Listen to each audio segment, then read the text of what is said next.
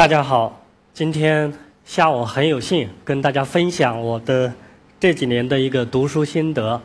啊，我今天讲的题目是我们与世界的距离，《易经》与中国人的时空观。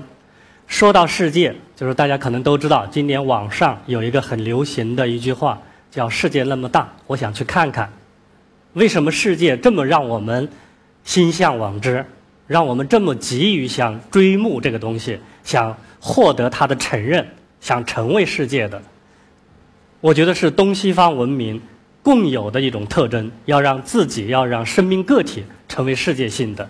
包括中国的改革开放，它其实都是要使自己、使自己的民族、使自己的国家、使自己的人民成为具有世界性的。我们经常说要去看世界，我们其实是把世界限定在地理空间层面，对不对？啊，我们说要去看世界，是指我们有没有去出国旅行，有没有去过美国，有没有去过新西兰，我们把这个当世界了。这其实是把世界它狭隘化了。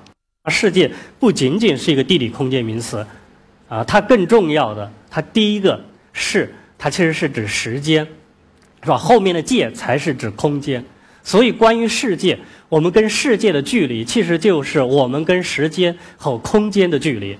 有一个很好玩的一个例子，可以让大家让大家想到怎么立刻成为世界性的，就是大家把眼睛闭上，你马上就知道自己是世界。宋代的一个大儒叫卢象升，他说过一句话：“说五星即宇宙，宇宙即五星。宇宙它其实是世界的另外一个代名词，也就是说，什么叫世界？我的心就是世界，啊，五星即宇宙，宇宙即我心。所以你只要认真的观察自己的内心，就像苏格拉底说的，认识你自己，你就成为世界性的。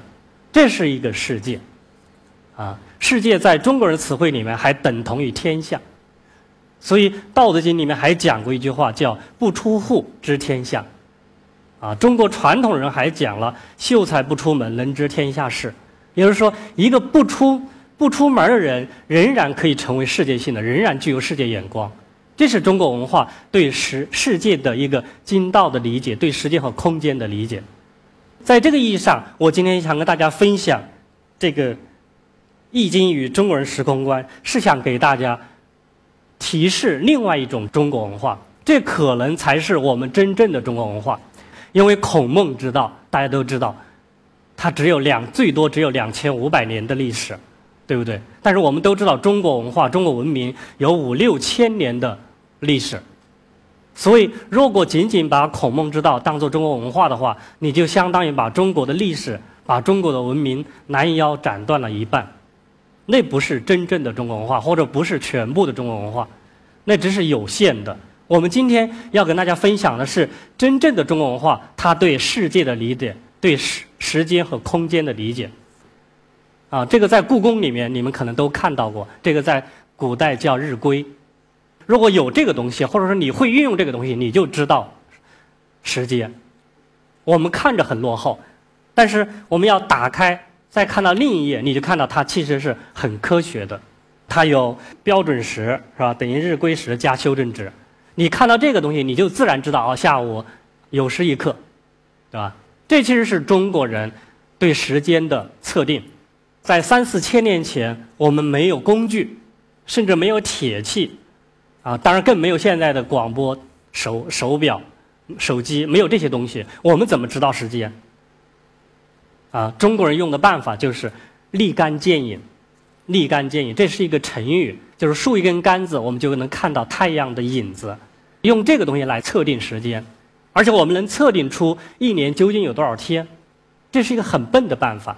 比如说，我们竖一根杆子，今天测了一根阴线，这根阴线的长度是多少？我们画下来。明天我们又测了一测了一根阴线，你们知不知道阴线最长的这个时间是哪天？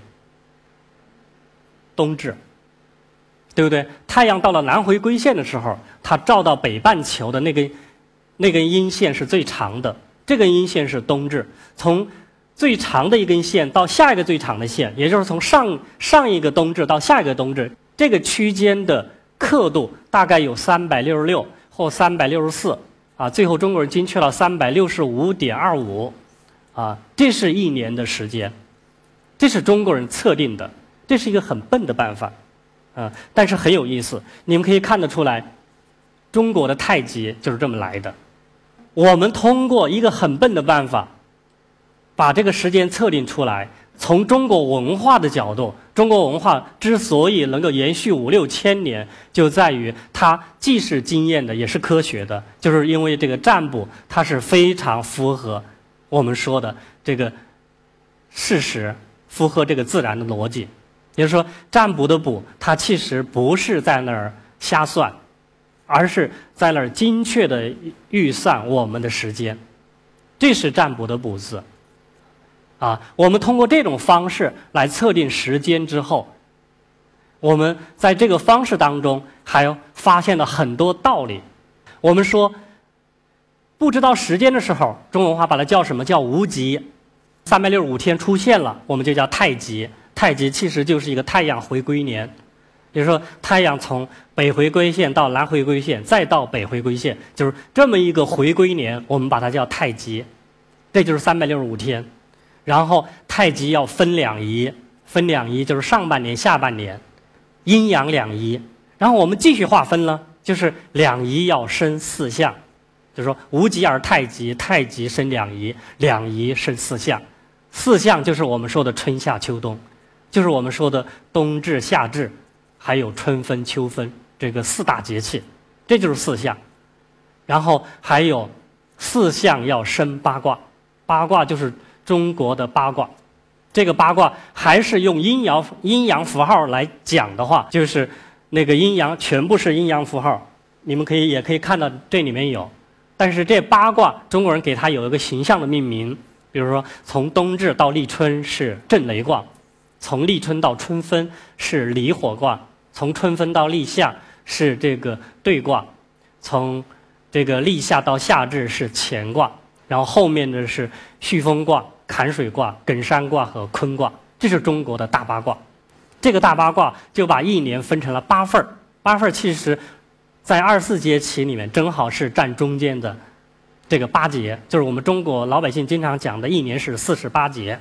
中国的易经或者这套测定时间和空间的方式，它诞生了中国文化。这个坎，它其实是水的意思。把这个坎的这个阴阳符号立起来，它其实就是一个水字，对不对？然后火字也是，你看它两个长横中间是一个阴爻，啊，我们把它立起来就是一个火字，这是水火卦。也就是说，我们中国的文字有一大部分是来自于易经的八卦，需要的需，它其实也是从易经的卦象里面来的。虚卦是五月中旬时间的呃一个时空，啊那个时候那个农作物是需要雨水来补给，所以那个时候农民是需需要等着天上降雨，所以雨在天上，那个叫水天虚。虚字上面是一个雨水的雨，下面是个儿字，儿字它其实是一个变形，是个三横这个乾天卦的一个变形，变形成一个儿字。这是需要的需，还可以给大家举个例子，就是过几天，就是一个什么时空呢？就是简卦时空。简卦时空很有意思，简卦时空叫水山简，上面一个寒字，下面一个足，这是简卦。所以你们一看这个字，你就知道这个水山简卦不是一个很好的卦。为什么？它表明这个人行走很困难，表明人走路寸步难行。所以这个简卦。当然，我们也可以说，这个简卦出身的人，他可能是一个劳碌命。对，这其实也是很有意思。就是中国人把时间、空间跟人的生命状态，它是打通了。了解时间、空间对我们个人有什么样的帮助？它让我们明白，啊，为什么我们会，我们我们古人会说“不出户知天下”，或者“秀才不出门能听知天下事”，是因为他把时间和空间放在自己身上来了。放在自己内心里面来了，这样的话，他自己就拥有全部的时间和空间，他自然知道时间和空间它有什么样的愈合。比如说，我们我们中国人讲算命，一般讲吉和凶，这个吉和凶，一般人会很嘲笑，但是如果我们从经验的角度来理解这句话的话，它其实是非常有道理。比如说，在春天的时候，我们如果往北方走，肯定是不太好的，对不对？因为你春天的时候，北方它还是冰天雪地，还有残冬残雪，这个时候对你的生活、对你的工作都都有不好的地方。所以，那么在春天人的出行，那么北方就是一个不吉利的方位，这是一个很简单的道理。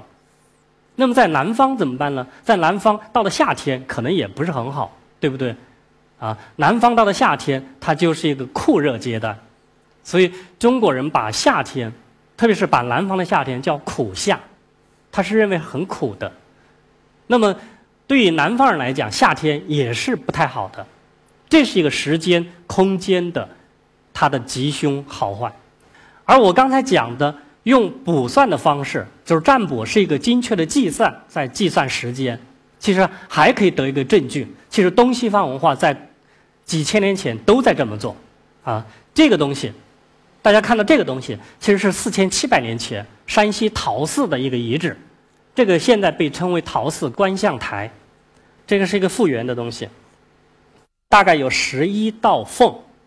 太阳每走一个月，它会从。一个缝里面正，就是说非常笔直笔直的射出光来，这个其实是中国人在测时间，啊，当然我们从这个例子中还可以发现中国文化里面的很多东西，比如说中国的“中”字就是这么来的。我们看到这道缝里面在放出光来，这是个很有意思。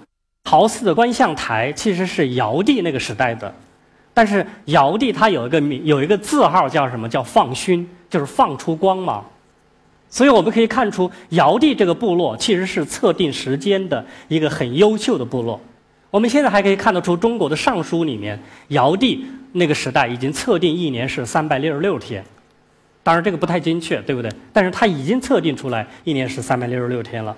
这是东方的一个测定时间的留下来的遗址。这个图是根据我的书《大时间》啊拟定的中国人过去的挂历。